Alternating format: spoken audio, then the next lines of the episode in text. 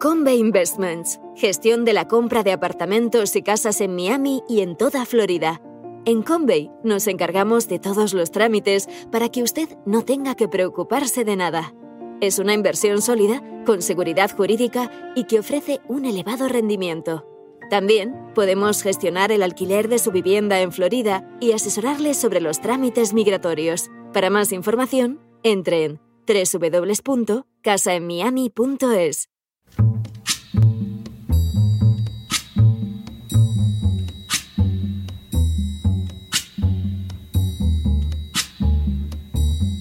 La voz con César Vidal, desde el exilio. When the night has come and the land is dark and the moon is the only light we'll see. No, I won't be afraid. Oh, I won't be afraid just as long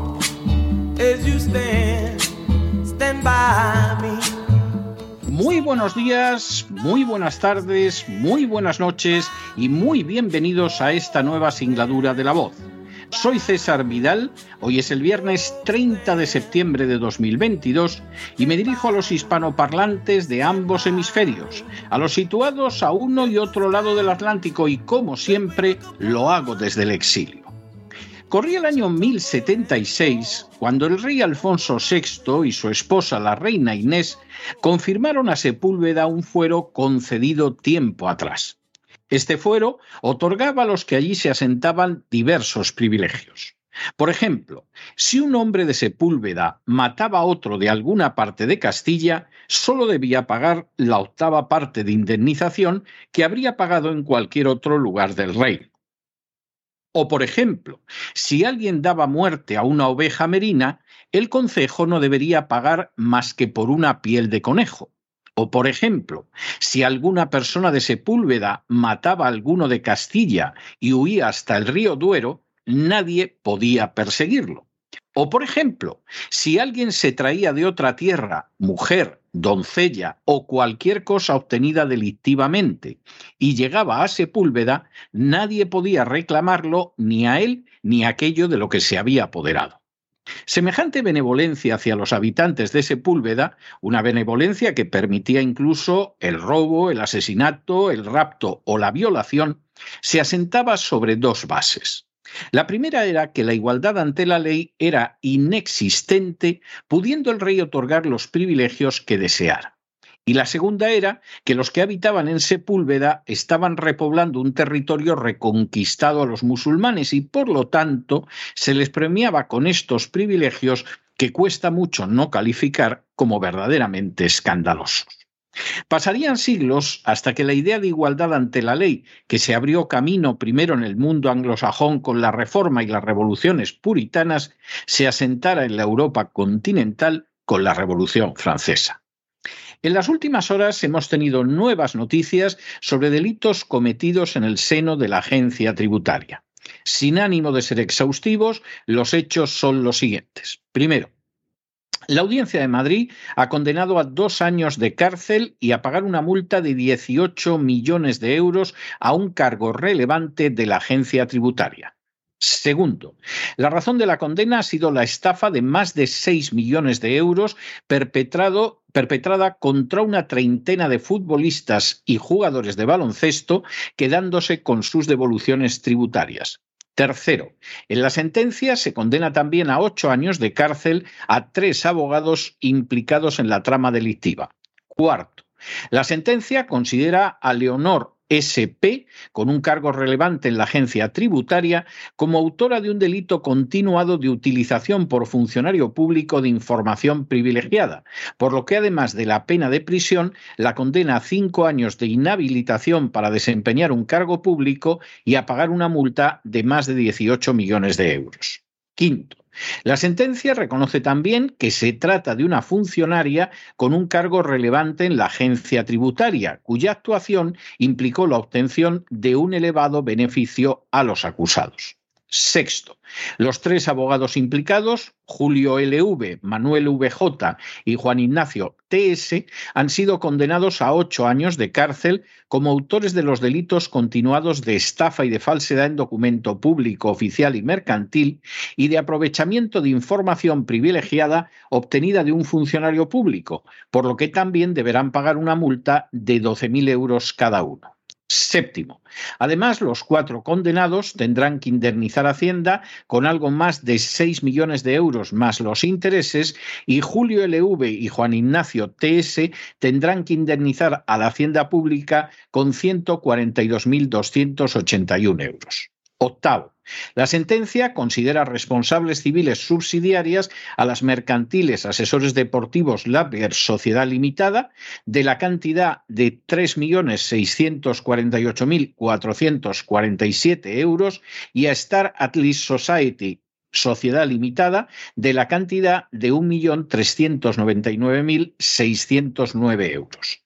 Noveno entre los futbolistas perjudicados, ninguno de ellos conocedor de la trama, se encuentran los antiguos jugadores del Real Madrid, Nuri Sain y Amit Altintop, los antiguos futbolistas del Atlético de Madrid, Eduardo Salvio y Sinama Pongoye, y Pierre Huevo, Marius Stankiewicz y Emir Spike de distintos clubes deportivos. Décimo.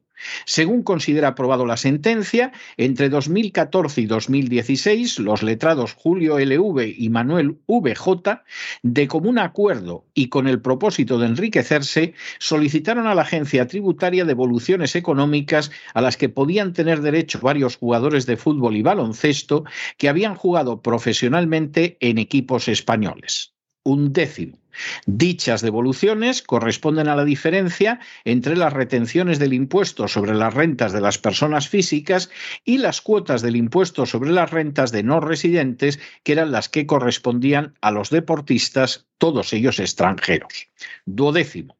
Leonor SP, jefa de dependencia adjunta de asistencia y servicios tributarios de la agencia tributaria y antigua cónyuge del acusado Ignacio TS accedía a los datos necesarios para efectuar las solicitudes de devolución y se los trasladaba al resto de condenados. Décimo tercero. A través de la información que el alto cargo de la agencia tributaria facilitó, los abogados pudieron acceder a los certificados y datos de las retenciones de los deportistas, las firmas que estos empleaban mientras jugaban en España y otros aspectos de su situación laboral y fiscal. Y decimocuarto, los letrados, utilizando dicha información, obtuvieron un beneficio económico indudable e ingresaron el dinero en diferentes cuentas bancarias que empleaban para inversiones y gastos personales. Uno de los principios fundamentales del derecho contemporáneo, cuya conquista ha tardado siglos en llevarse a cabo, es el de la igualdad de todos ante la ley.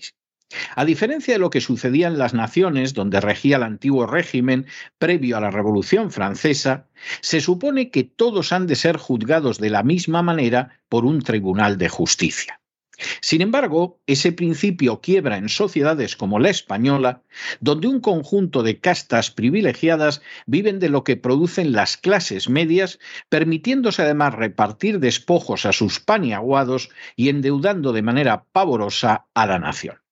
A partir de ahí, es obvio que la igualdad ante la ley es algo que no se refleja en absoluto en la realidad. El caso al que nos referimos hoy es al respecto obvio. Un alto cargo de la agencia tributaria se pone de acuerdo con unos abogados para robar las devoluciones de deportistas.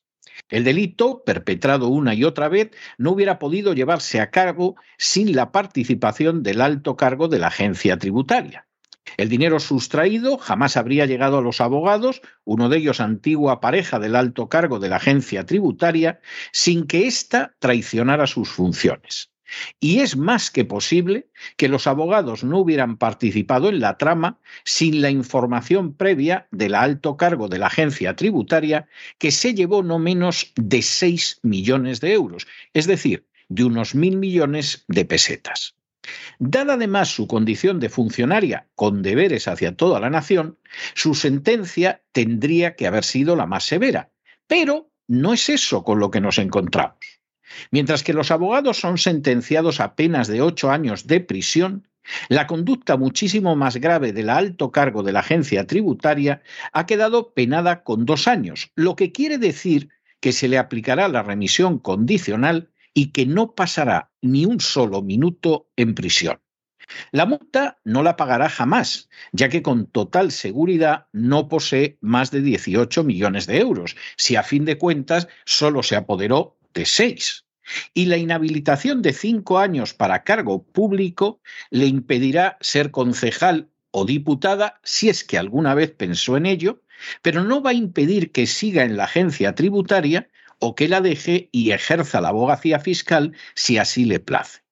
En otras palabras, un alto cargo de la agencia tributaria, una buscabonus que se ha aprovechado de su posición para robar millones, saldrá de toda esta situación sin complicación alguna. A decir verdad, muchas menos de las que tendría una persona acosada por la agencia tributaria en alguna de sus miles de irregulares inspecciones. Para colmo, ni siquiera se nos permite saber el nombre completo de esta delincuente alto cargo de la agencia tributaria, seguramente para evitar que sea reconocida cuando tendría que ser más que conocida. Por supuesto, los medios de comunicación, furcias mediáticas a fin de cuentas, no van a contar este caso. Compárese toda esa situación con la que han sufrido tantos acosados, injustamente las más de las veces, por la agencia tributaria, cuyos nombres han aparecido en medios que no han contrastado las noticias para exponerlos al vilipendio público y que cuando la justicia les ha dado la razón no han visto ni una línea contándolo en esos mismos medios, ni tampoco han contemplado cómo respondían los funcionarios prevaricadores y buscabonus de la agencia tributaria por todo el dolor que les habían hecho sufrir. Forzoso será reconocer que en España no todos son iguales ante la ley. Si se practica la prevaricación y el fraude de ley, lo más seguro es que nada les pase a los buscabonus de la agencia tributaria. Y si en ocasiones el delito sale de sus funciones y entra en el campo del robo puramente personal, la experiencia nos dice que en la inmensa mayoría de casos los medios de comunicación guardarán silencio, pero que además la sentencia será simbólica, aunque eso sí, lo más seguro es que los cómplices de sus delitos, que no son buscabonus de la agencia tributaria, sean condenados, como en este caso, a mucho más. Es lo que suele suceder siempre con las castas privilegiadas en regímenes que, aunque tengan el aspecto de democracia, son socialmente semejantes a los que existían antes de la Revolución Francesa. A fin de cuentas, los buscabonus de la agencia tributaria, como aquellos que se asentaban en Sepúlveda durante la Edad Media, cuentan con escandalosos privilegios no pocas veces vergonzosos e incluso ilegales, simplemente porque son gente útil a las castas privilegiadas. La diferencia está en que entonces, al menos, se jugaban la vida repoblando tierras reconquistadas al invasor musulmán y ahora, por el contrario, destruyen la vida de los demás y cobran bonus solo para mantener las prebendas de las castas privilegiadas. Pero no se dejen llevar por el desánimo o la frustración. Y es que a pesar de que los poderosos muchas veces parecen gigantes, es solo porque se les contempla de rodillas, y ya va siendo hora de ponerse en pie. Mientras tanto, en el tiempo que han necesitado ustedes para escuchar este editorial, la deuda pública española ha aumentado en cerca de 7 millones de euros y una parte de ello va a parar a los bonus de los buscabonus de la agencia tributaria que ven cómo su salario se incrementa hasta un 30 y un 40%. Muy buenos días, muy buenas tardes, muy buenas noches. Les ha hablado César Vidal desde el exilio que Dios los bendiga.